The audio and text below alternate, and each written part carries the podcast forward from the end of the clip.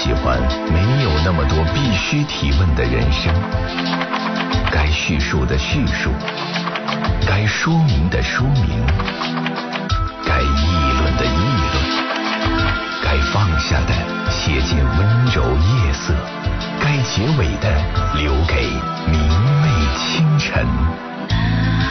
情感交流节目《午夜情正浓》，探问生活，倾听你心。各位好，收音机前的听众朋友，你正在选择收听的是 FM 一零四点三，河北广播电视台新闻综合广播，每天深夜二十二点三十分到零点陪伴您的午夜情正浓节目。我是今天的主持人李爽，欢迎听众朋友来到我们的节目。我们是一档情感热线交流节目，每天呢，我们都以热线作为节目的基本交流形式。您拨打这个热线之后，九六一零四三，就可以把你的问题在我们的节目当中说一说，我们可以共同讨论、共同交流。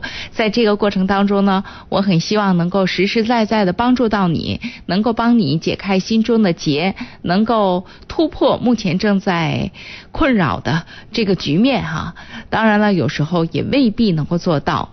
但是我觉得，在我们交流的过程当中，心结还是可以稍微松动一下吧。而在这样的松动过程当中，我们就可能看到自己的力量。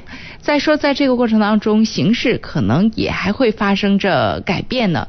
所以呢，我常常觉得夜阑人静的时候，我们一起来说说话、聊聊天，然后在这个过程当中呢，呃，是一个很好的我们自我反省也自我成长的机会。欢迎收音机前的听众。朋友，今天晚上依然来到我们的节目，我们可以共同交流交流生活当中方方面面的情感话题，有关两性关系，有关两代人的沟通等等等等。好，我们今天的节目已经开始了，记得拨打我们的热线电话九六一零四三。另外，你可以登录新浪微博来关注一零四三午夜情正浓。哎，今天我有发昨天那个现场活动。的照片在呃微博当中，大家可以在照片上找到我们河北新闻广播的很多的主持人。另外呢，您还可以在微信公众平台当中搜索 DJ 李爽，然后加关注，然后可以把你关注的问题或者相对私密性的问题直接留言给我，我就可以看到了。好，我们今天的节目已经开始了，我在这里等待大家，记得拨打我们的热线电话九六一零四三。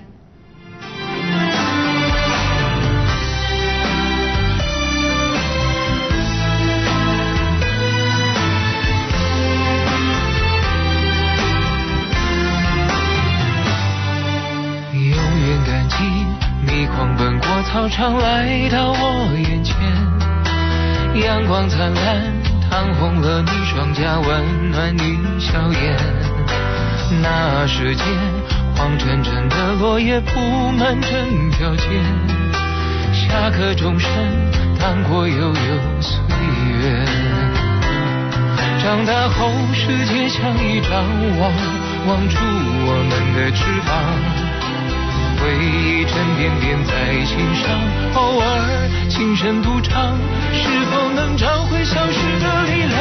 想起了初爱，想起最初的梦已不在，想起青春曾无畏无惧，无所谓失败。当时看见彩虹就笑开。一无知爱在胸怀，带你跑下课堂，翻过围墙，只为了望一片大海。告别了初爱，告别了制服上的名牌，告别天真，学着去拨开雨天的阴霾。沮丧、失落、反复的重来，不能放弃，勇敢去爱，是你让我。还相信未来。好，我们来有请今天的第一位热线听友。喂，你好。喂，你好，主持人。哎，请讲。嗯，我是嗯，我这个嗯，那就是我今天哎，我是关于学习的。啊，你说。嗯，因为今天我的情况比较特殊，所以这个导播让我就是现在来了。他说什么？今天下午。对对对，我们下午有一个教育节目啊、嗯那你你遇到什么特殊情况了呢？嗯，就是我的学习，就是我现在上高三，哦，嗯，我的我的学习最近有一点点这个，喂，哎哎呀，小姑娘好不容易打进来了，结果还出现问题了，这个热线断掉了。呃，要不然你再重新打打试试，好不好？永远最初的梦最精彩，想起青春，曾无畏无惧，无所谓失败。当时看见彩虹就笑开，一无挚爱在胸怀，带你跑下课堂，翻过围墙，只为了望一片大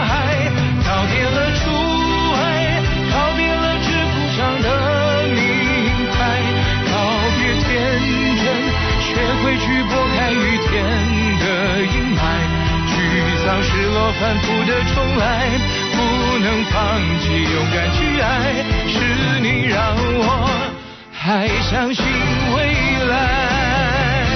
我想起你，就不会崩坏。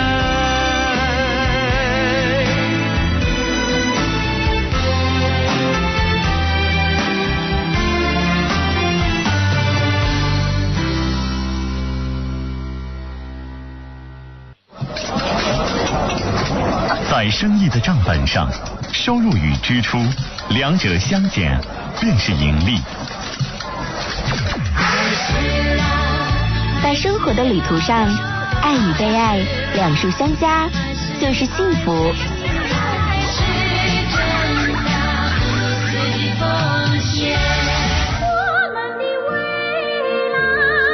在家乡的建设上，发展与生态两者共赢才是目标。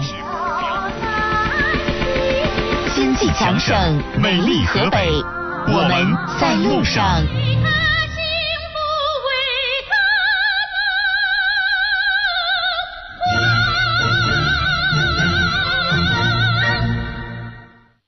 好，听众朋友，你正在选择收听的是 FM 一零四点三河北广播电视台新闻综合广播午夜情正浓节目，我是今天的主持人李爽，欢迎听众朋友来参与我们的节目。您可以拨打我们的热线电话九六一零四三九六一零四三。刚才那小姑娘电话打到一半，忽然电话断掉了啊，那也提醒我们收音机前的听众朋友呢，您在参与节目的时候呢，最好看看您那手机的状态，让它。别打着打着就低电了，或者干脆就没电了，或者是信号，哎，家里的信号不好，或者是您自己在一个特舒服的姿态，但是呢，对于我们这个。接电话的人呢，那个声音状态可能确实不太对。另外，如果您比如说普通话说的实在是确实差强人意的话，嗯，我我也不太建议您参与节目啊，因为会很勉强。就算是我勉强听懂，我们听众朋友啊、那也还会就是大家收听起来也很麻烦，因为你看我们河北省就是整个的这个，你别看地方其实放在全国也谈不上多大吧，但是哎这个。一个地方跟一个地方的这个方言啊，就好像不是一个语系似的，完全不懂。所以呢，呃，我们还是希望，因为但是我们本身是比较接近普通话的，不过不定不管是什么地方的听众朋友，所以我是希望呢，大家尽量操着您可能用不着特标准的普通话来参与我们的节目，好吧？那都提醒到了，剩下的时间要交给听众朋友了，您可以拨打九六一零四三，来，我们继续接听第一位听众朋友的热线。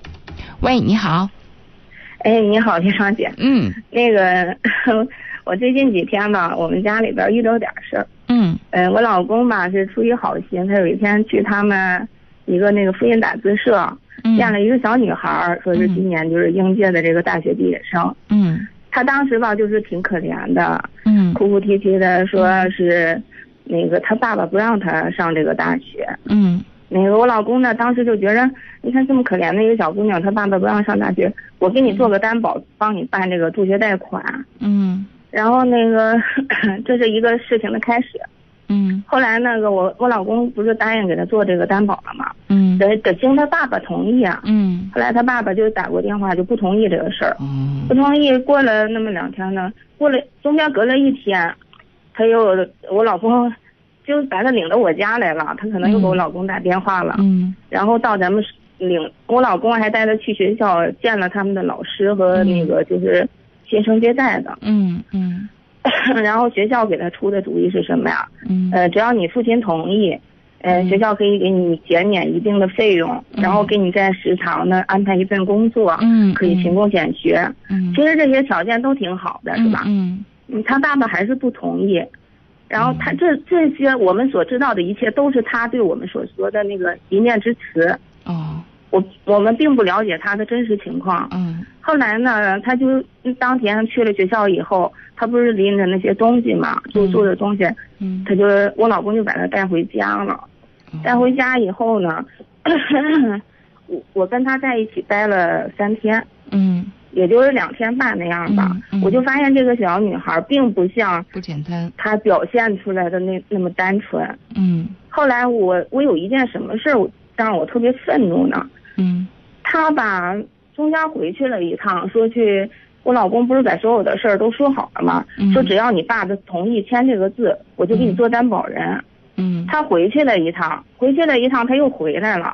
嗯回来她告诉我什么？我爸不让我上学，我现在要出去打工。他已经把这事儿做了决定了，他又说他去打工去了。我们的目的是帮助他上学，嗯结果他现在又打工了。嗯后来那个他给他爸，呃，那什么打电话的时候，我听了一句脏话，嗯我就觉得这个小女孩没有想象的那么简单，我就管她要她姑姑的电话。她父母是离异的，她八岁开始在她姑姑家长大。嗯他对他姑姑和姑父什么一点感恩的那种心思都没有，对他爸呢打电话还有脏话，嗯所以说我就觉得这个小女孩不简单。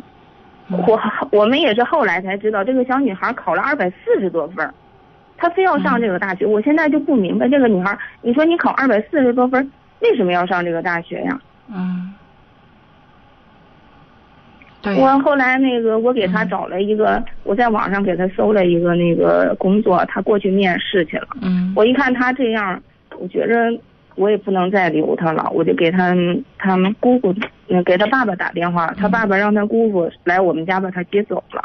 嗯。现在就是说，我就很很想不开一件事儿，这个女孩她考二百四十多分，而且她爸爸的条件也不是很好，她姑姑家条件也不是特别好，嗯，但是他就是想上这个学，我不明白他为什么要上。他想上一个什么样的学？嗯，石家庄理工学院。嗯，那这也是个正常的、正常的状况。如果在一个普通的家庭当中的孩子，是不是都用不着这孩子张罗？家长也会希望他能够去上这个学校。他们家长吧，我就说同样的情形的话，如果也这个孩子，比如说咱家里有个孩子考了二百四十多分儿，有可能进入这样的一个呃本三的学校，呃这这也谈不上本三，就是普通，就是一个普通的民办高校吧。但是你你说他那个家庭条件也不行，这个孩子所以，这就是这就是我们，你看，我们的同情心是有偏见的，我们的嗯同情心是有要求的。对我们确实是有要求。如果你要是上学的话，我们可以帮你。但是他所以这突然之就是间他又改了这就是决定，又去对打工了。这这个问题就是，我们也要搞清楚我们要干嘛。我们说到底是被我们自己感动了，其实跟这局面无关。事实上，当你这么说的时候，你觉得这样的成长背景下成长出来的一个孩子，他应该是怎样呢？我感觉他应该是很懂事儿的那种，但那是是电视剧不是很懂事儿。那是电视剧。我们每天都在这里做节目，我们听到有几个家庭不正常的孩子都把自己过成一个励志青年，绝大多数最起码应该尊重吧，学会尊重吧。那也是你想象当中的，就仍然是电视剧，那就是仍然是励志青年。事实上，你想象，你你我们回到他的生活背景当中，他就来自于这样一个农村的家庭，从小他爹妈又离异，他又跟着姑姑过，姑姑在这过程当中，他是一个什么样的角色？第一，姑姑对他的态度到底是什么样？是我们想象得到的吗？第二，就这样的家庭环境当中，你觉得人跟人之间的交往，或者人跟人之间的感情，大家都是像电视剧演的那样的？好，你说我好，我有很多为难，我对你怎样怎样，那真的就是电视剧。今天我李这个芳姐，我我打断您一下哈，我我比他还要那什么，我的生活比他要要悲惨的多。嗯但是我我长大的环境，我四岁跟我爸妈离婚的。嗯但是我我这个人的话，我经历的坎坷要比他多得多。嗯但我没有成想，这个小姑娘今年二十岁的一个小姑娘，嗯连个鸡蛋都不会打，洗一双袜子要二十分钟，洗一洗一个裤头要将近一个小时的时间。我嗯不知道她，她姑姑，我跟她姑姑沟通了一下，她姑姑说，他还有一个就是他姑姑家一个一个男孩一个女孩，这个女孩跟他同岁，比他大几个月。嗯他在他姑姑家住，他把门锁上，他不让他姑姑家的那个闺女进屋，晚上睡觉的时候，嗯我就很不理解这个孩子为什么会 变成这个样子呢？那这样讲好了，嗯，我们谁都没有办法当把自己当成一个圣母。他自己希望他自己是这个样子吗？我也不太清楚。那既然不太清楚那既然不太清楚这件事儿过去了，也就过去了。对于你 也用不着受伤，这只不过撕开了。希望他自己是这个样子吗？我也不太清楚。那既然不太清楚那既然不太清楚这件事儿过去了，也就过去了。对于你也用不着受伤，这只不过撕开了生活的另一个真面而已。确实不是所有的人都成长成你这个样子。我就感觉我好像让人给骗了那样，心里边第一，如果如果他真心的要骗你，他完全可以，那他的演技也太差了。他完全可以扮演的好一点。这个女孩子只不过真实的呈现了一下他所有所有的问题，他就是来自于一个不健全的家庭，在这个家庭当中问题累累。我们想帮他，其实他也接收到了这种好意，但是好意不代表立刻就能够产生一个，就说我们所期望的一个正能量。现实生活不是这样的，那不是电视剧。每个人都有，有些人成长的很好，有些人不一定。我们走到今天，你自己也讲，你可能也跨越了很多的困难。你有你自己特别多的努力，不是所有人都有同样的努力，也不是所有人都有同样的运气，甚至也不是所有的人都有同样的智慧。所以，如果这件事儿啊，所以这件事儿如果过去了，就是你最终是我们自己本来是想完成我们自己，但事实上，其实这个过程当中。就包括你跟你爱人，你们最初的这个好心，我特别能够理解。然后最终这个好心，呃，没有换得自己期望的那个结果，我觉得这只是生活的一个真实。你说让谁失望了？这个失望说到底是我们对现实生活没有准备。我们本来是希望通过帮助他，似乎完成了一个又一个我。但事实上，人家没配合，也就仅此而已。他过他属于他的生活，就像你说的，那既然二百四十分，那他干嘛还要上这个学？最终孩子不是没上吗？所以我们都在强调，就说大家其实包括对这个孩子，我们都有一个我们心目中的对的和好的，他就是他。他身上可能就是有一堆毛病，他也有很多的路要走。我们能做的是适度的关怀。嗯，我明白了，就是说我，嗯我可能我小的时候我没有得到的那些东西，嗯当我想给别人的时候，我对另外一个人的期望值过高了。，那个期待是希望，就像你曾经得到的，哪怕一点点关爱，你曾经多么在意、多么珍惜一样，所以你期望对方也是这样的反应。结果是结果没有，结果没有，人家按照人家的方式来反应了，所以我们就崩溃了，我们就觉得上当了、受骗了，他怎么是这样？事实上，我们只不过是不愿意面对一个真相而已。所以，为什么我们经常讲说，你比如说，呃，父母不是说不可以离婚，但是大家要好好处理，因为这个事情对孩子的伤害真的非常大。每天在这里做节目，每天我们会听到那么多有各种情感上的问题、障碍的孩子，长大之后 经历了重重辛苦。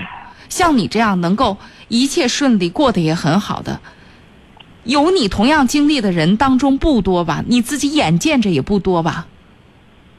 对，就是因为不多嘛，所以说我觉得他特别可怜，我我才哎特别嗯。期望值好像他特别高。真的也很可怜，但是我们的期待值有时候不解决问题，我们得针对现实。嗯，明白了，因为他不是第二个我。哎哎，这句话说的最好了。好，那我们先到这儿，好吧？好的啊谢谢谢谢哎，再见啊。拜哎，好，我们来有请下一位。喂，你好。你好，李老师。嗯嗯，我原来一直在给您打过电话，但是呢，就是有一个问题到现在还解决不了，我想再跟您说说，啊，您说。就是这个小孩上校车的问题，啊还是这个孩子后来了解，就是娇儿姐去要去了一趟，那孩子在学校表现的特别好，啊，积极发言。然后呢，就是回答问题也洪亮，也敢说，但是他一到校车上就是校车小霸王。但是他校车现在已经给他，就是干脆就不让他上了，说公司啊发校车的录像，嗯就是把他的那种劣，就是不好的行为把它都录上了。嗯。然后呢，就是比如呢，嗯、他们那个是原来是一一班吧，他首先就是说，嗯。老师呢肯定要接好多班的七个班的同学，嗯。就是他先呢下来了，他肯定一班先出来，出来以后呢，他就自己你先上校车把老师给送过去了。但是呢，陆陆续续三班也去了，四班也去了，去了这几个孩子在车上打。开始那个车上校车司机不管，再后来呢，因为打的特别特别厉害了，就因为这种情况啊，说是又踩凳子，又踩又又上班够那个电风扇，又是这那的，就胡闹呗在上头。嗯然后呢，打的特别凶，就已经都总带着伤嘛，不是？嗯后来我们不调了个校车嘛，调了个校车呢，那个校车就五个男孩，他还是那样，争取第一个下车，第一个上车，然后不管不顾的，就是扒了别人孩子，就是很无理。后来老师说的那个呃开车了，你你你坐下，我就不坐，就跟老师对着干。哎呀，就是我们都我们都不知道怎么办好，整天爱告状，整天爱告状。我能够稍微问一下，我们除了必须我们必须要用校车吗？现在是这种情况，靠我们老两口接呢，因为我们去坐校车有一，就好比有二号校车、三号校、几号校车吧，就没人要我们，因为他们那校车不是有补贴的嘛，那种公家大黄车，就就就统一，那就基本上我觉得是统一口径的。不是他父母为什么不管这事儿？父母不是远吗？父母上班八点钟上班，基本有课或者怎么着的。孩子可以早送。不，现在是这样。我跟您说，我们早晨负负责送呢。我知道你们在这个时候不应该负第一职责了。这是一个特殊时期，孩子既然你们也觉得有问题，他的父母必须要解决这个事情。班儿请假也得解决。如果这个事儿就是从这儿这个孩子出了事儿了，他爹妈后悔一辈子，这是个严肃的问题。他爹妈是要负有法律责任的，这孩子是在他爹妈是第一监护人，在这个问题上，咱们老人要明白，这孩子现在行为上出现的问题到底问题在哪儿？您不知道，我也没法猜。但是在这个面这个问题面前，现在爹妈要清楚，这是孩子教育当中重中之重的时候，他不能因为我工作忙或者怎么样，我就这事儿不管。他是要对这孩子负法律责任的。我这话说的不重。我我再接着跟您说，我发现了他的问题啊。我们给他接回来，比如下午三点钟接回来，他跟小朋友，他是想跟小朋友玩，但是呢，一到玩毛的，就好好多小孩在一起玩吧，砸人玩那沙包，到他那儿呢，该砸你该你挨砸了，你你下来吧，我不下来，完了就踢人家，踢人孩子毫不犹豫踢他，他个儿特小特瘦啊，让人踢得跌跌撞，还直断泪儿，完了踢下去了，完了就站那站着。过一会儿呢，又蔫不上去了，上去就上去吧，大家都认识。原来幼儿园同学玩玩的，又跟其他一个同学又主动动手，人又踢他好几下，又给他推的磨磨唧唧的。我就觉得这孩子，然后他还特别愿意跟小朋友在一起，然后呢，跟一个就是最后呢，跟一个三岁小孩在一起，说那个小朋友，你去看我，我宝我我盖的那小堡垒可好了，你看一眼。那小朋友说，我就跟那个他的家长暗示给他，我说。不要理他，不要理他，因为啥？小孩根本都不懂怎么回事他就追着人家。后来我发现他太渴望跟小朋友玩了，然后又跟一个另外的小男孩，我说，跟一个小女孩说，那小女孩他们同学就是从校车上下来的，你看我的堡垒垒的特别好，你去吧，你去吧。那孩子说，我我不去，我为什么要去？我不去，你去吧，你看我的堡垒垒可好。我后来就跟他说，我说你呀，不要跟小女孩说这些问题，小女孩对这些问题不感兴趣，他们跟过家家感兴趣。装个医生啊，装个什么？我说你不要再，那我跟谁又找了一个一年级的小男孩那个你去看我的那个小堡垒，垒的可好了。一年级小孩正跟几个小女孩玩，打的拿小棍耍着玩呢。人说我不去，后来我说你看大家都不去，就说明呢大家对这都不感兴趣。我说你回家吧，好不好？嗯，那好吧，就回家了。我现在也不知道他是交流问题是怎么着。那我恕我直言，啊，您撤出，让您家孩子上。这问题就解决了。孩子需要被他父母关注。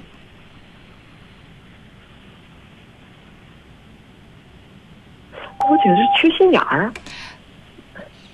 我说的还不明白吗？就让他家长接，现在是这样。不是他家长接，而是您跟您老伴儿撤出，需要他爹妈管这个孩子。这孩子需要被他父母关注。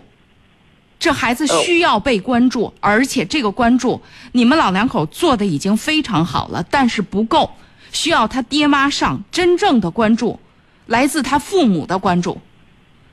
我我再多跟您说一句，接过我女儿的意见，我爱人跟他就谈，就是就是渗透这个，说你必须得跟校车说，把这事儿，这孩子就把这事儿，他的在校车上一些事情，因为他人家校车员跟他父母说过这问题。我说已经是这种情况了，应该怎么做？我们不愿意负责接，因为他早上太早也太紧张，那么远的路得开半个小时呢。然后他的父母说：“既然这样了，校车朋友们，你们先麻烦你们接一下，接一下。”所以，记住了这事儿，不是教育隔代人的事儿。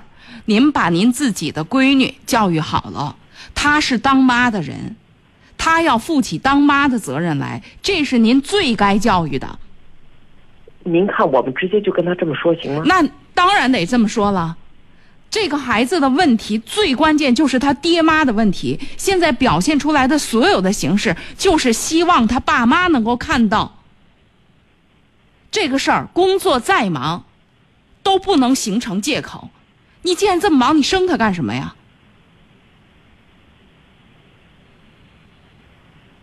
都不能。奥巴马忙不忙？人家哪次家长会没开？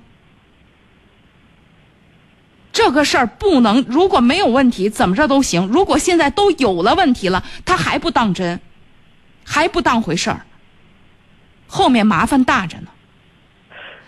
包括您这电话不是第一次打了，上次我也苦口婆心的说了，如果大家都，如果你们全家人的态度就是执意，最终就是说归说，做归做。就是我说到的这个最关键的点，谁都不愿意去面对，大家都做着大人，每个人都做着自己觉得最舒服的改变方式，那没有用。我们最关键的是，是为是想为孩子好，是不是？如果是这样的话，那我们调整状态。既然现在坐校车不行，那我们现在，而且你也没有这条件做了，那就别做。那还有一点很重要的，别的时候你都可以放下，在孩子刚刚入学这个很重要的节骨眼上，就包括平常，这孩子表现出来的问题，我们交流的时间不长，但是我直接感觉到的就是他希望被他父母看到。所以，您这个当姥姥的，如果真想当的尽职尽责，我提醒您一点，把您自己的女儿的工作做通了，多忙，这也是他的儿子，他不管别人谁管呢？他是第一监护人，这个职责他脱不了，他必须得重新安排他的生活。职称晚两年评没什么大不了的，你儿子再晚两年彻底管不了，你后悔一辈子。我这话说的已经非常非常重了。我再一次非常认真、非常严肃的跟您说这事儿，您仔细再想想，好吧？好，这里是午夜情正浓，我是李爽，欢迎大家继续收听，也欢迎各位来继续拨打我们的热线电话九六一零四三。来，我们有请下一位。喂，你好，呃，李老师好，哎，请讲。我是你的一位忠实的听众，嗯，包括你在河北经济电台灯火阑珊二十多年了吧？啊，谢谢谢谢，啊呃，那个不好意思啊，我今天晚上有个有个特殊情况，啊两句话给你汇报一下啊。啊，你说，我我孩子今年上高二，上高二，嗯我听导播说今天不是那个教育话题，对呀，但是我上节目全是这个话题呢，啊但是啊，但是那个实在不好意思，啊，您说孩子上高二，他今天晚上就是闹情绪，情绪非常波动，打电话让我和我爱人到学校去。他是住校是吗？啊，对呀、他上高二啊，住住学住学校，嗯。然后嘛，让让你们接啊嗯非要还是怎么非要非非要今天晚上要回家，然后正好我说今天晚上回来以后能给李老师沟通一下，交流一下也好，但是我不知道咱们是这个嗯，明天没事没事，你你你说那那既然是这样，这个嗯，啊那既然是这样，你就说，那孩子遇到什么状况了？那现在让孩子跟你说一下行吧？他愿意说啊。吗？那他他想说，啊，他想，想说啊，他，呃对你也很崇拜。是啊，那那那那我们来请小伙子来讲一讲。你好，小姑娘啊，啊，小姑娘，你好，啊，喂，李老师好。嗯，告诉阿姨你遇到什么状况了？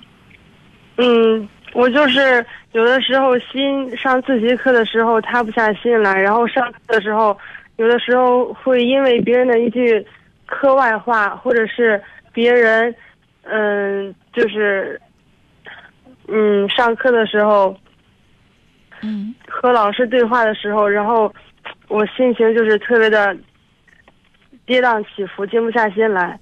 嗯，他们他们跟老师说的话，让你觉得怎么不舒服了，还是怎样？或者让你想到了什么？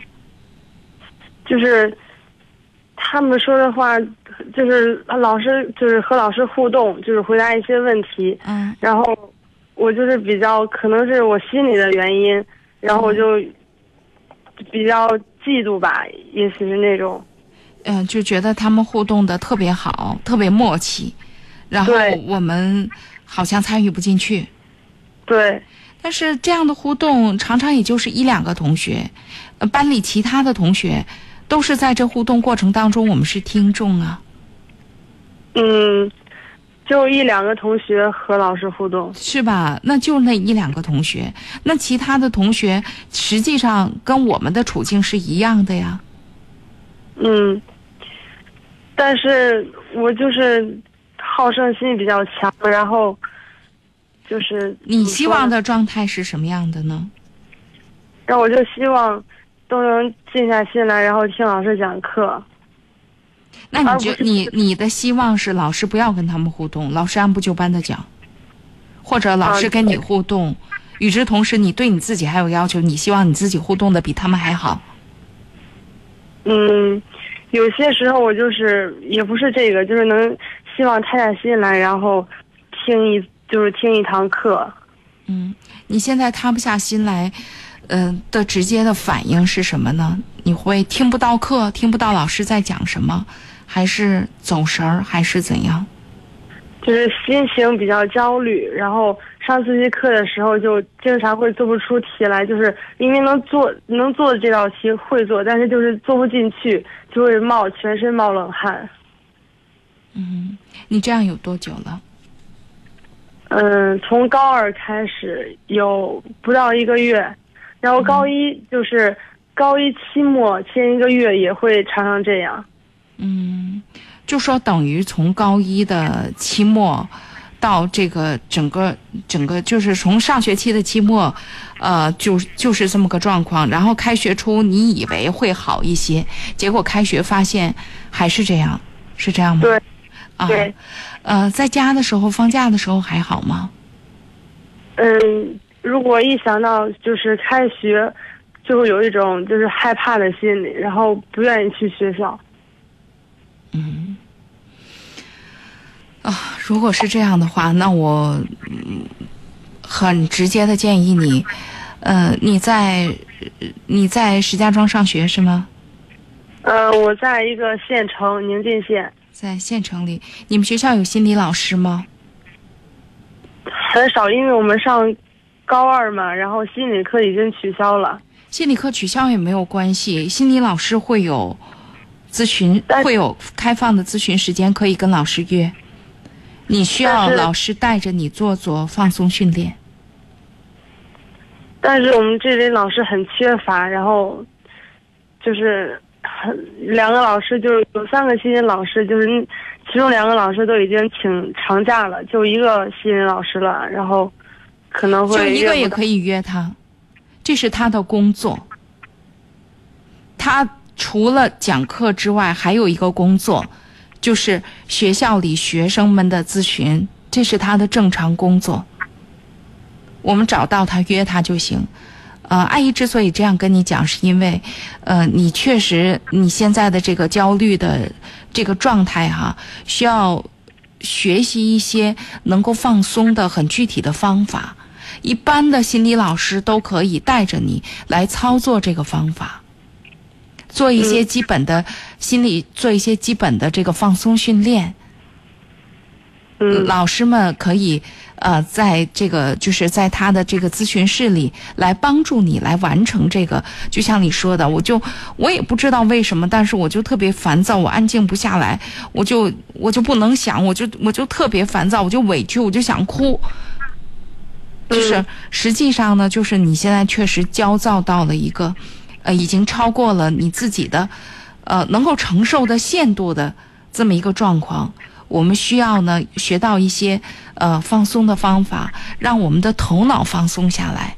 当然，它的方式可能是要通过让我们的身体先放松下来的方式，所以需要呃你们学校专业的老师。如果学校里边的老师实在是太忙，那么请爸爸妈妈帮忙，呃去呃找学校外的一些这个心理辅导老师也可以。但是一般来讲，学校里边的老师嗯都可以来解决这个问题，这是他的正常工作。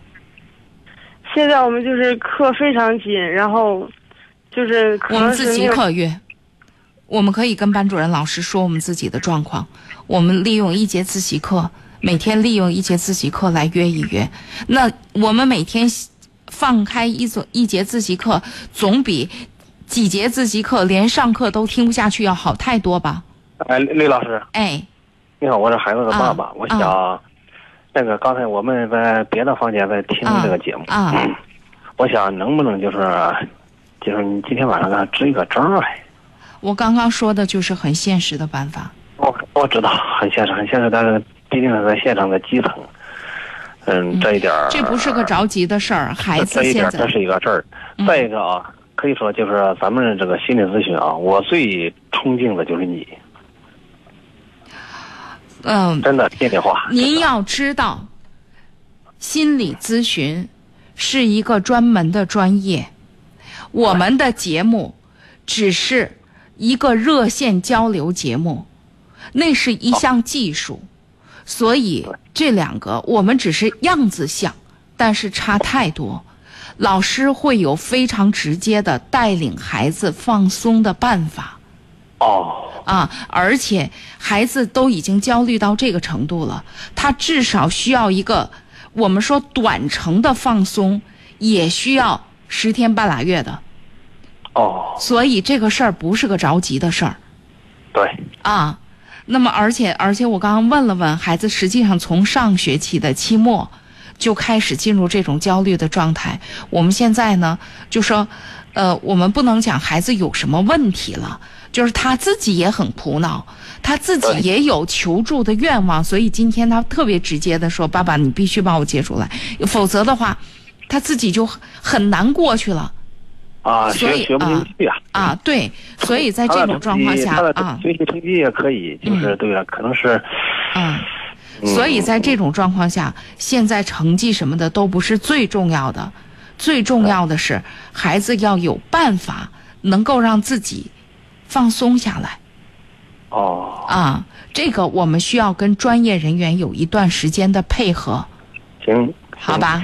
啊，那个我那另外一定要告诉孩子不要着急啊李老师，啊我说我知道你是就是学历是博士后，啊！没没没没没，吓死了啊！您说 我啊我我知道我查过你的简历，啊包括就是咱们午夜什么是啊午后听这种啊节目也听的比较多，登登我栏上听的比较多，啊呃，就一句话，嗯呃，非常非常崇拜你。嗯就是针对孩子说的某一个问题，就是可以，比如说啊放松方法有几种，比如说深呼吸啊，或者是长跑啊，就是这样简单的你给他说一下，然后就是你把你给我那我必须要跟你那个心理那我老师那个事儿，我肯定要做到。那我必须要告诉您，这个事儿不是具体哪一个哈，我们深呼吸怎么怎么样，嗯，他需要呃有指导老师一段时间的一段时间的陪伴。啊，一段时间的引领。另外呢，这个孩子我要多说一句，就是，嗯、学习很重要，啊、身体也很重要。平常我们最好能够让孩子安排安排，就是能够有一些活动的时间，比如说自习的课中间呐、跑跑步。啊，就是让身体松弛松弛，但是他可能老师会有一些专门的放松训练的方法，比如说配合音乐的呀，啊，简单催眠的呀，啊，会有一些很直接的方法，好吧？啊，他现？在啊。这个睡眠他是不受影响，比如说中午吧，中午就是一个十二点三十分钟到宿舍，一个小时到一点三十分钟就是赶到教室，一个小时吧，他睡还是能睡着，但是他想的很多那个问题啊什么，他拿着拿着书本儿 在床上还要看。看会儿累的实在不行了，没有精力了，睡一会儿。所以他他就是现在这个时间来调。所以现在我我感觉他现在的学习方法和这个青春期这个虚荣心这两个事儿，可能搅得他现在苦恼比较。在我们说话的过程当中，您回去之后，您回听一下，您听听您自己有多焦虑。您这种焦虑是不是在无时无刻的不传递给孩子？所以，就包括您有没有什么一个办法，哪一招？我告诉您，已经到今天这个局面，没什么灵丹妙药。您真应该跟孩子一起配合着老师，我们完成这个过程。高考很重要，但是我们不能为了高考，整个把孩子让孩子陷入这样的一个焦虑的焦灼的状态。包括您自己，咱都松弛下来。就算是高考没考好，天也塌不下来，日子该怎么过还得怎么过。对，那既然是这样的话，今天洗洗睡吧，好吧？好的，啊好的，哎，好嘞，这样啊，再会啊工。作愉快啊，嗯工作愉，快。好嘞啊。唉我不知道收音机前的听众朋友会是一个什么样的感慨啊、感触啊。哎呀，高考是全民的敌人吗？或者说，啊，算了别说了我们稍微放松一下来听一首歌。有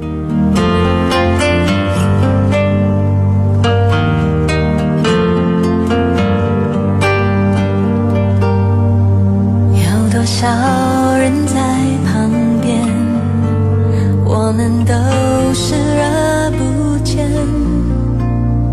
彼此却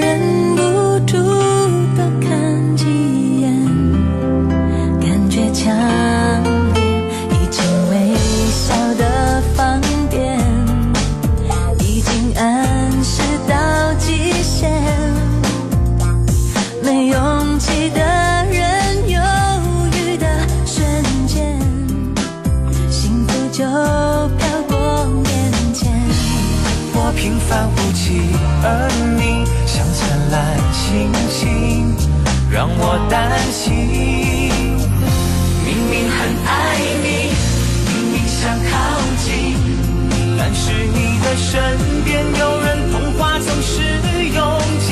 我凭什么一一打败情敌？敢大声说要做你的唯一，明明很爱你，明明想靠近，为什么还要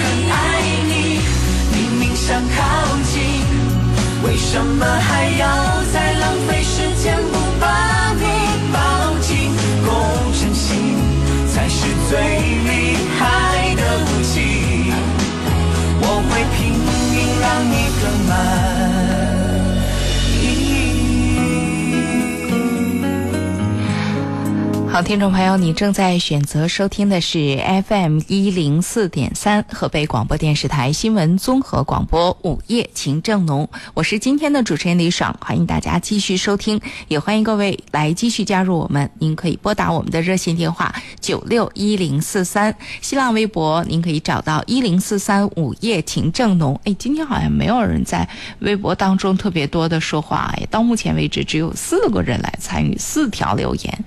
另外呢，你也可以找到微信公众平台来关注 DJ 李爽，把你的问题留言给我就可以。好，我们有请下一位热线听友。喂，你好。喂，你好，李老师，你好，你哎好，，我。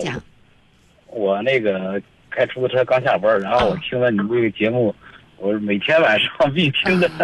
嗯嗯嗯就就刚才那个男的说说自己女儿焦虑的问题，我也说说，啊你看我开出租车非常辛苦，我又一儿一女，但是我我我对他们充满了希望，传播的总是正能量，总是把快乐交给他们，然后自己问题是什么？自己有什么怨气也好，从来也不要发泄给自己的家人。嗯这是我觉得是非常好的，因为我从一本书上看到了说，嗯，回家以后把鞋鞋鞋冲外，把那个那个什么那个坏的情绪一定要留到外边传给家人，嗯。正常是非常好的。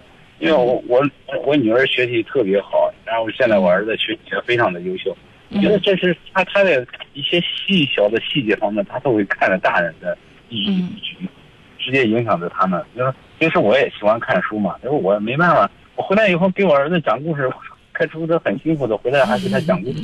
嗯嗯啊，那个各方面这个那个那个狄仁杰的故事啊，一讲讲，啊，他讲爸妈给我讲故事讲故事，然后我就给他讲故事，开车非常的辛苦，但是我还陪着他玩，陪着他成长。现在我儿子已经上高一了，学习第二的，非常优秀。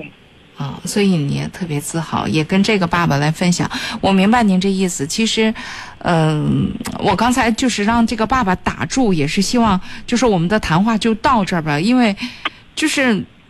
就是他在陈述孩子问题的时候，尤其放到最后，就是他对孩子的这种定义，对孩子的这种，就说，哎呀，表面上看来似乎一切都好，但是确实哪儿不对着呢。而且我不希望这个谈话继续了，是因为，嗯、表面上看来是一切都对孩子好，但是这个东西用一种隐在的方式对孩子是伤害。对对对，嗯对孩子也是压抑这个作为一个父母对孩子是爹，实的一点儿不假，真是的？对，吧？嗯非常正常。嗯，好，也谢谢您啊。那我们先到这儿，好，再见。好，午夜情正浓，欢迎大家继续收听。呃，您可以继续来加入我们，我们换一话题行吗？欢迎话题行吗？可以拨打我们的热线电话九六一零四三。今天是周日，大家也可以轻松一点，因为明天又要有新一周的工作，又进入新一周的工作周期了。呃，如果这个时候还没有睡，可能真是为啥事儿发愁呢？所以就很难轻松起来，是不是？不过其实我还是蛮希望最后这个半个多小时的节目呢，能够给大家呈现一个相对轻松的状态。来，欢迎大家继续来九六一零四三新浪微博一零四三午夜情正浓微信公众平台 DJ 李爽。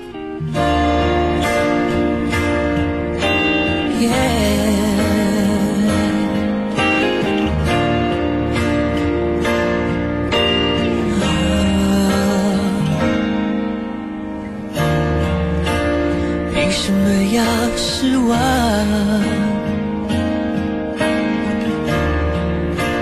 藏眼泪到心脏，往事不会说谎，别跟他为难。我们两人之间不需要这样。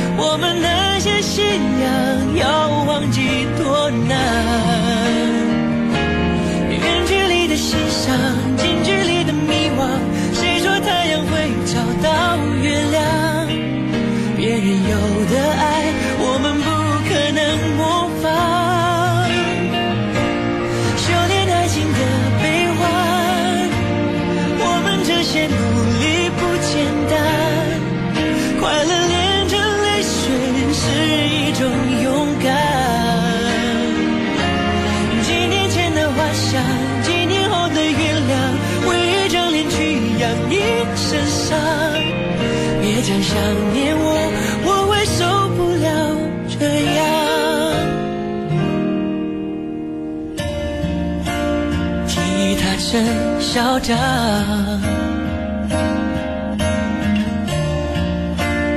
路灯把痛点亮，情人一起看过多少次月亮？他在天空看过多少次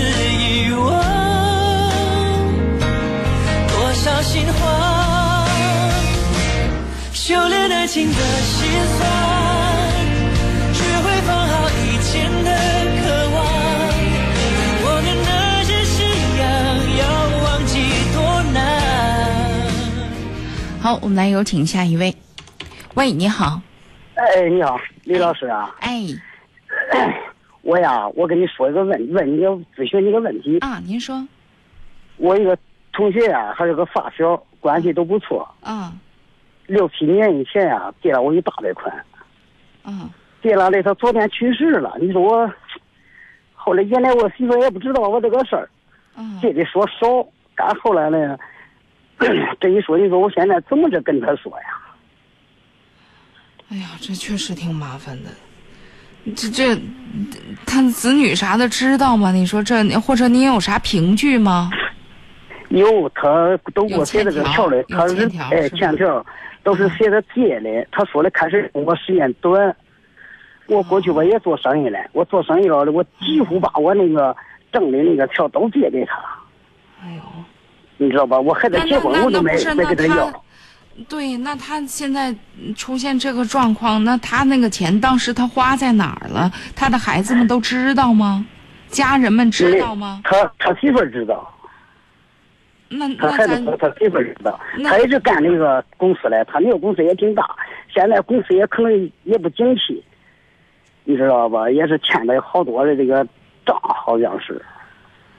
哎呀，你说我都没法跟他说这个事儿都。我觉得说倒还是能说，但是现在就是说了之后，对，一个是这事儿咱都能理解。你说这个时候。你说人走茶就凉的那种感觉特别不好，所以，但是你说不说吧，这又是咱实实在在的事儿，所以这事儿真是为难，真是为难。可不是，我在外头干这十几年，我这个事我都借给他了。我儿子结婚呢，我都没给他，我媳妇让我给他要，我都没给他说。我一直都没跟他说过，没提过这个事儿，我也知道这个事儿。哎呀，再稍微过几天吧，要不你咋也别。咋也把这，我不知道又走了多长时间了，咋也把这咱。他昨天，你看他这个也卖了，你看关键是这个事儿，他过去做的这个生意特别的大，也是大，都是中意中意的这个。你要要是贷款的款吧，我像我这个款啊，那他那都属于确确实实都是小的小数。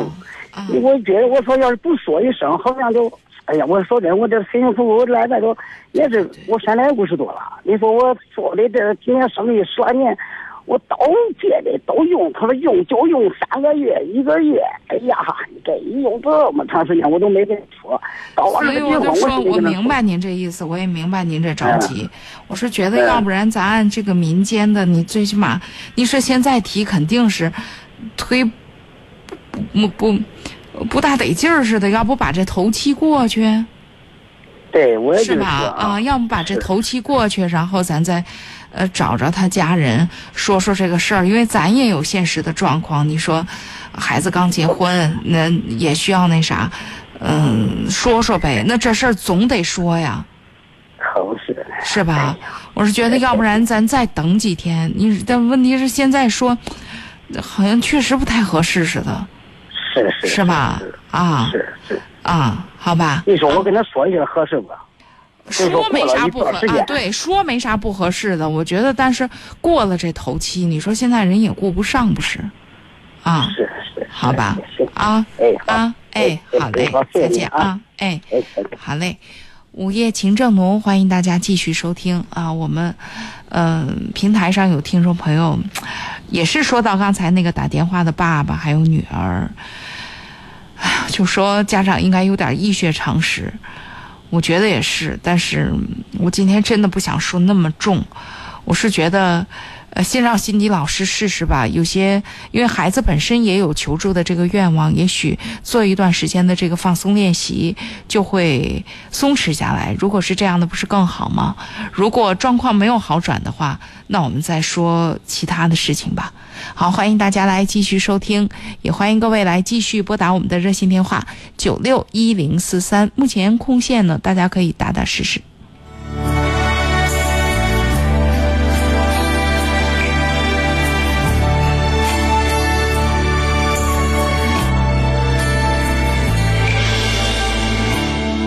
清晨第一道曙光，照进梦开始的地方，让我们装着憧憬的胸膛，因为爱沐浴着阳光，空气中花草的芬芳。窗外是绿色的海洋，让我们张开坚强的翅膀，从这里向明天起航。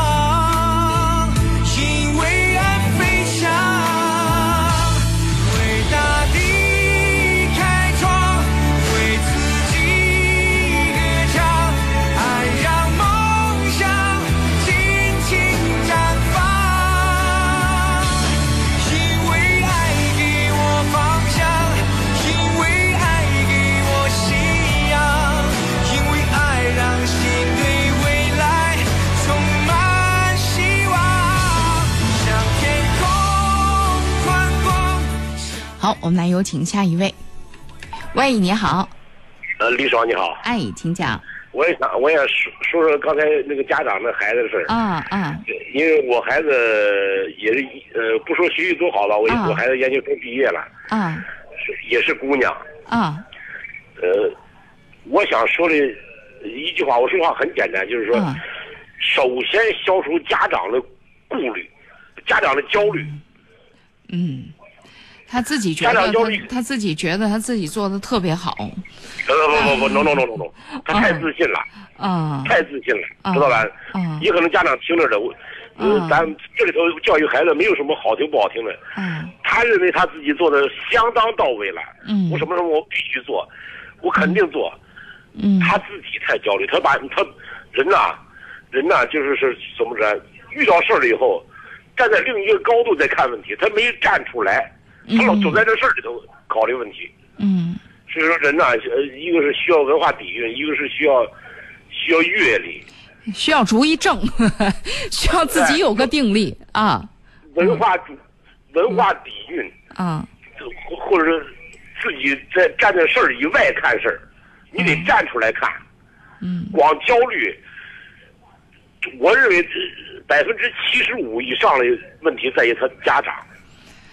哎，大家其实你看，用嗯，我也是女孩子，因为因为女孩子到了这个时候啊，青春期以后啊，有时候就有我孩子就是上课的时候很茫然，很茫然，我我就说，要不咱别上了，咱这个沙发就搁那儿，他也听进去了，孩子女孩子也不捣乱，嗯，但他走神儿，因为全是青春期的我，嗯，懂吧？嗯，所以说所以说这对于他这个这个孩子家长这个问题啊。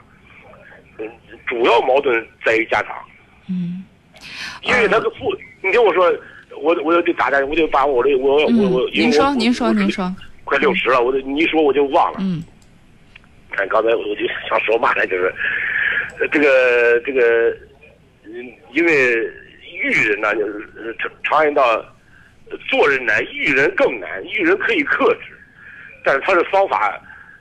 他不想的不算太多，光说我我可以花钱，我可以使任何办法，那个不对，那个一定要一定要看到问题的主要矛盾，站出来，在事儿以外站起来看这个事儿，俯视这个事儿，方能自己才清楚。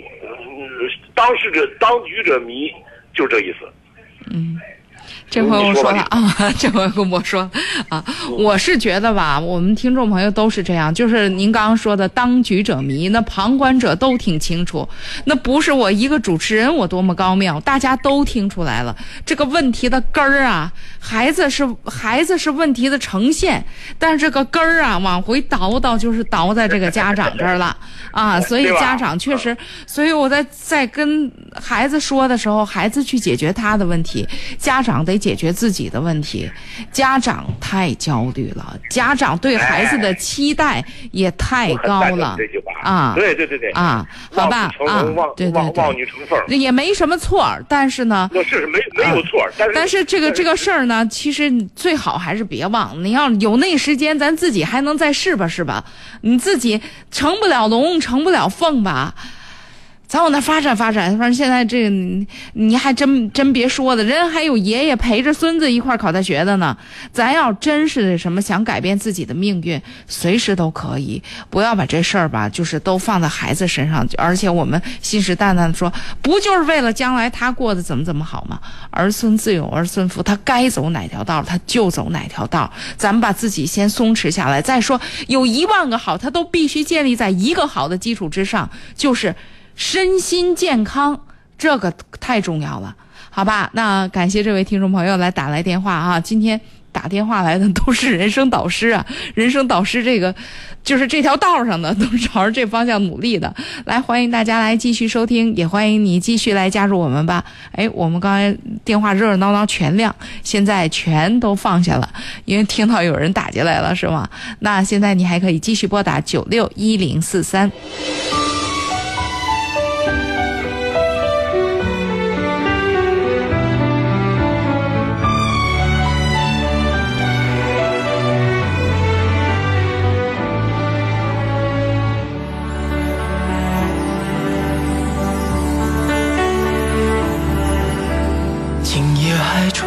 着风，想起你好温柔，有你的日子分外的轻松，也不是无影踪，只是想你太浓，怎么会无时无刻把你梦？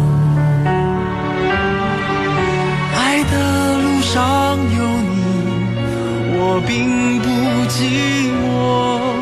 你对我那么的好，这次真的不同。也许我应该好好把你拥有，就像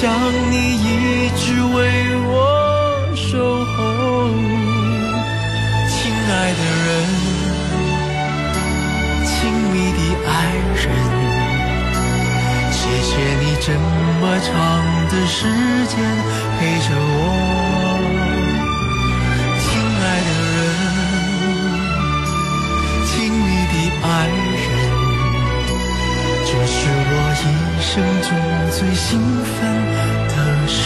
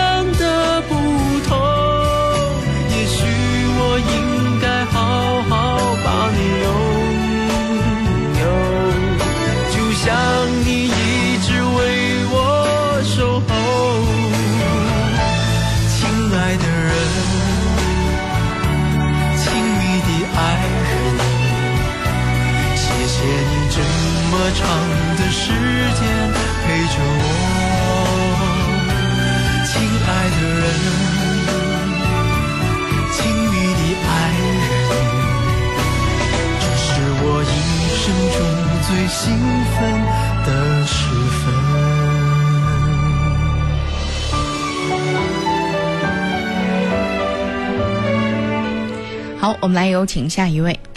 喂，你好。呃，是我电话吗？哎，您的电话请讲。哎，呃呃，李爽老师。啊。我是您的老听众。是吗？啊。嗯，等会拿上，等等会拉上那时候我就听。是吗？呃，一直听到听到，后来我找不着你了，找不着你了。呃，这个哦，这个偶尔碰那个碰见了这个呃新闻台，哦，又有了你了。啊，我又接上听了啊，嗯，我每天晚上要不听听你们这广播呀，我就呃等于少的少一点东西似的。啊，那今天您打电话来想说什么呢？呃，我我那个少过给你打过一次电话。啊，打过一次电话都快结束了，哦，我觉着没有说完。哦，嗯，我不说我是个将近八十岁的哦。呃老太太。啊，我有两个儿子。啊，一个儿子在国外。哦，一个儿子在身边哦，我想起来了，想起来了吧？嗯嗯，一儿子在身边嗯，就是就是那一天晚上，你们净说这个子女不在身边啊，这个事儿老说这个好几个这个事儿是吧？啊，这我也是勾起来了。嗯，你说那个外呃，在国外的那个子女，他他管了什么呀？他什么也管不了。你说这个这个这个家里这个事儿，这怎么弄啊？这个？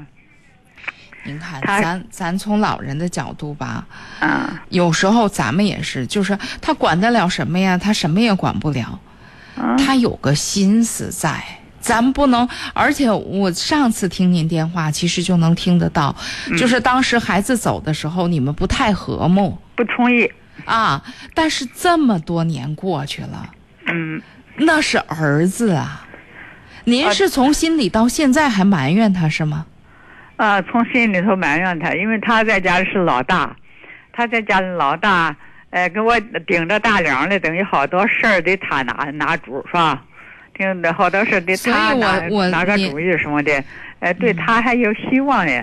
哎，他一下走了，把我们撂了，就觉得反正是走的时候确实不让不愿让他走。所以这是咱，呃，跟您就是我该怎么说呢？就说我是觉得吧，老一辈人跟年轻一辈人不一样的地方，包括在这儿。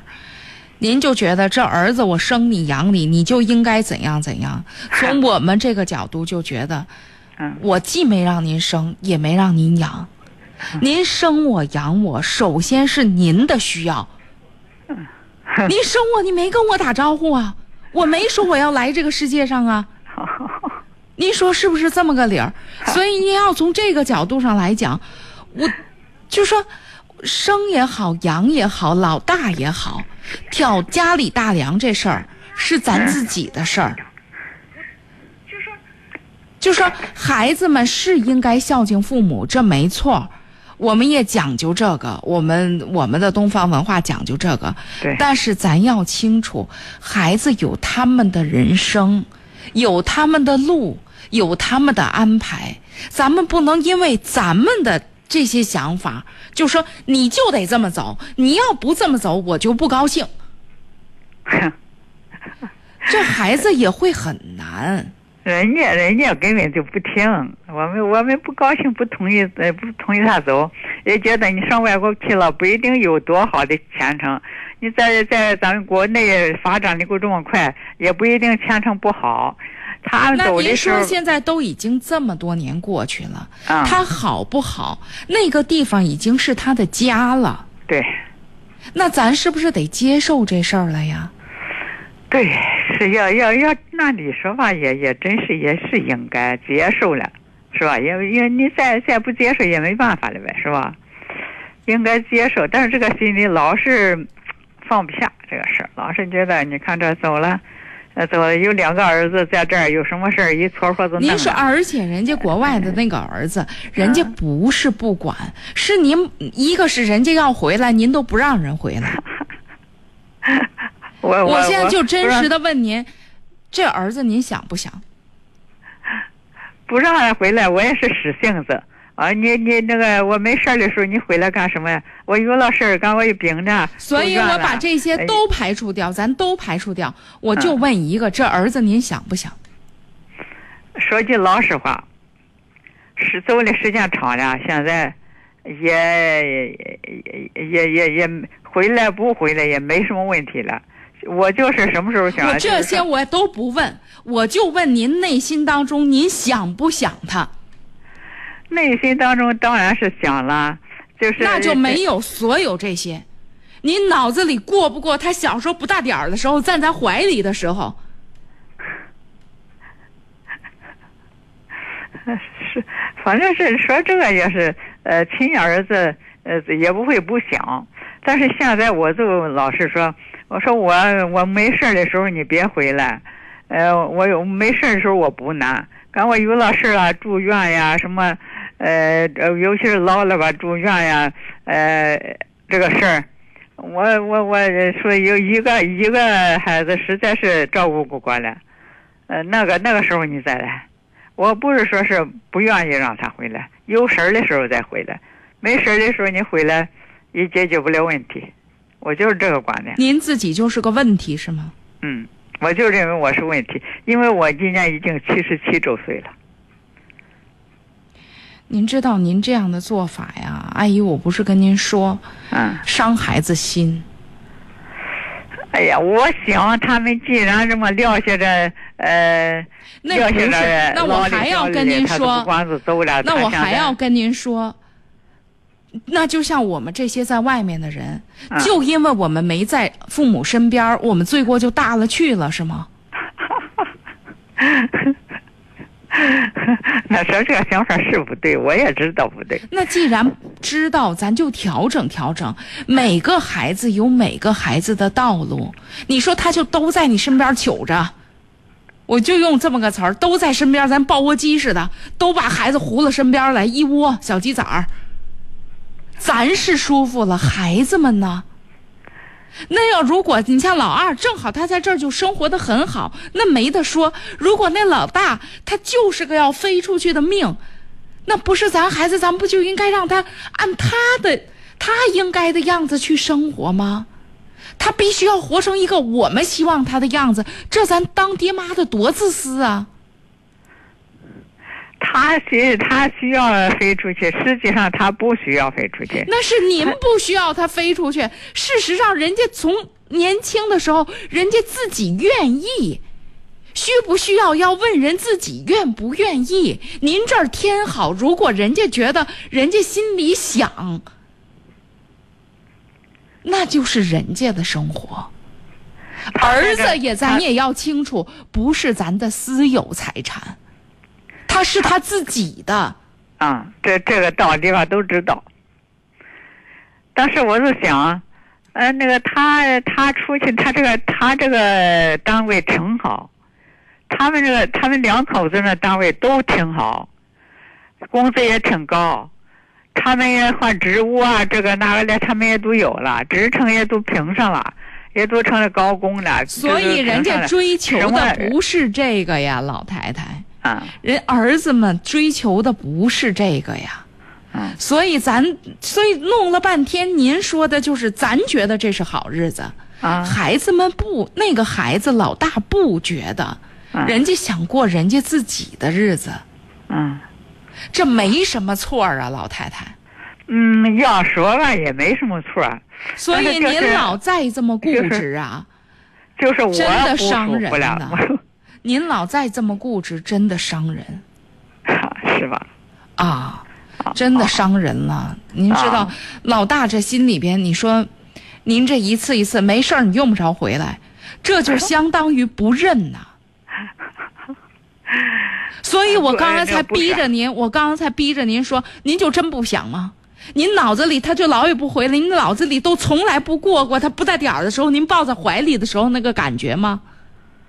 嗯，咱把所有这些都刨除掉，您不用跟我说您是不是个事儿啊，或者怎么着，咱就问问咱内心是不是一点都不想。如果真就是一点都不想，那这儿子回不回来都行，那是他的事儿了，那是你们你们娘俩之间没缘分。如果不是那么回事儿，您把所有这些事儿您都放下，那是儿子。嗯。儿子有一万个不对。嗯。您是妈，嗯，这儿子咱不要了是吗？您真说怎么着？那那就跟他五岁的时候，他犯一件，他做了一件错事咱还别说他没错，咱就把他扔了，关门外边，从此之后我再不要了。你叫我妈，你叫我啥也不行，能那么干吗？他八十岁也是孩子，从心里边对于您来讲，他您在他心目中就是个妈。他就希望到您跟前叫声妈，您不能不给这机会呀。哎呀，我天，我都觉得他们现在这个年轻人们跑出去了。那我今天都跟您这么掏心，跟我啥关系都没有。我跟您掏心掏肺的这么说，咱给儿子个机会行不行？啊，行，好吧。啊，行。今年不论如何给儿子个机会，好吧？啊，哎。我再跟你说两句啊！哎呦，咱来不及了，老太太，还有个听众在等着呢，咱们下次吧，好吧？我们来有请最后一位。喂，你好。喂，哎呀，我又把老太太挂断了，这电话好像也有问题，接不进来，很抱歉。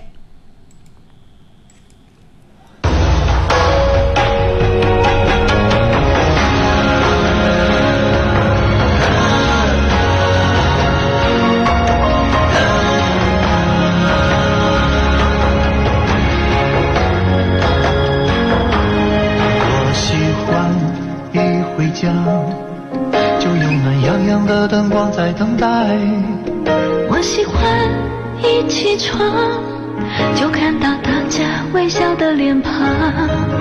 我喜欢一出门就为了家人和自己的理想打拼。我喜欢一家人心朝着同一个方向眺望。我喜欢快乐时。马上就想要和你一起分享。我喜欢。受伤时，就想起你们温暖的怀抱。好好听的歌听不完了，我们来有请最后一位热线听友。喂，你好。哎，你好，李总老呃老师。啊，您说。哎，我从那个灯火阑珊就听这个节目，今天都是老听众。来，您讲，今天遇到什么问题了？我没有问题，我就是想，只好呃很激动啊，不好意思啊。没事没事，你慢慢讲，慢慢讲。我只想就是问候您一句，祝您和童谣老师中秋节快乐。谢谢您。嗯，我明白您的意思，谢谢您，真的特别谢谢您。嗯，我们前两天呃，昨天的时候，在这个呃，我我刚好《天天天下》四周年，我们都去呃到现场，然后呢，我不知道您去没去。我是我是一个麻来按摩师。哦，所以这个您您没在现场，然后那我就跟您讲讲现场当中啊有一个情节，嗯，确实也让我挺感慨的。我今天好多人都说从灯火阑珊的时候就听这个节目，我是九四年的四月份开始做灯火阑珊，呃，这个节目做了十八年。啊。啊。在昨天，在那个现场有一个听众朋友，嗯，给我拿去，就是就是让我拿在一张小卡片上签名。那张卡片呢，是一九九七年三月十六号，我我们的。就是当时的《灯火阑珊》节目，在那一年的春节，我们搞了一个迎新春的听友联谊会。当时我还很小，就是二十多岁嘛。当时我们的那个老主持人黄迪还在，还在电台，呃，是他带着我来搞这些活动。然后那那个小卡片上有黄迪和我的签名。哎呦，哎呀，我我我一下子就是当时，其实我就。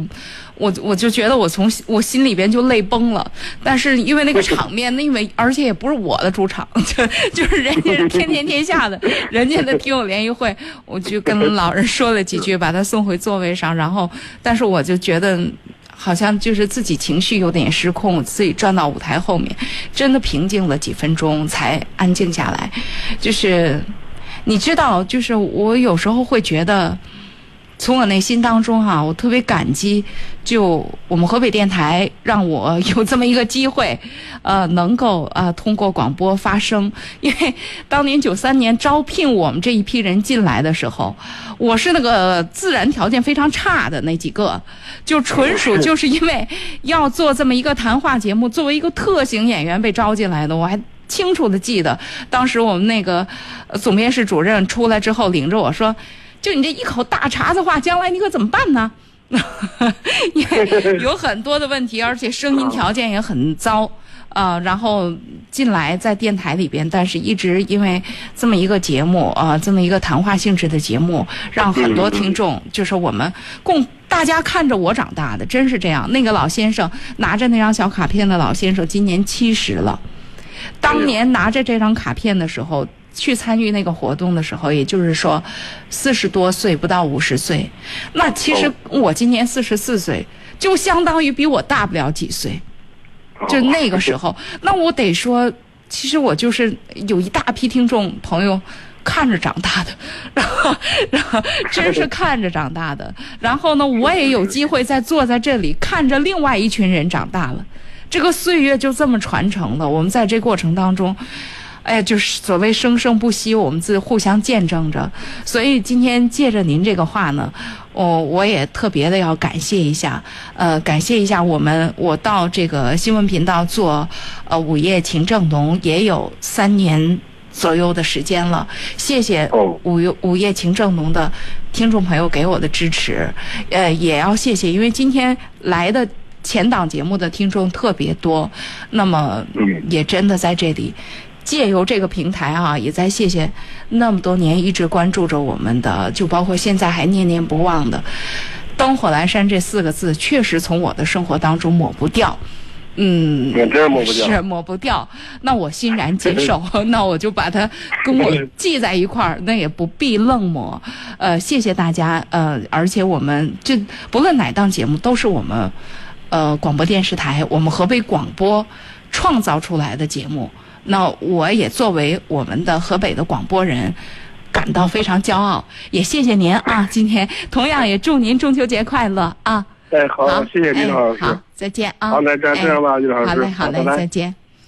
好，那感谢大家的热情收听和参与，也欢迎听众朋友在明天的同一时间来继续关注收听我们的节目。好，各位晚安。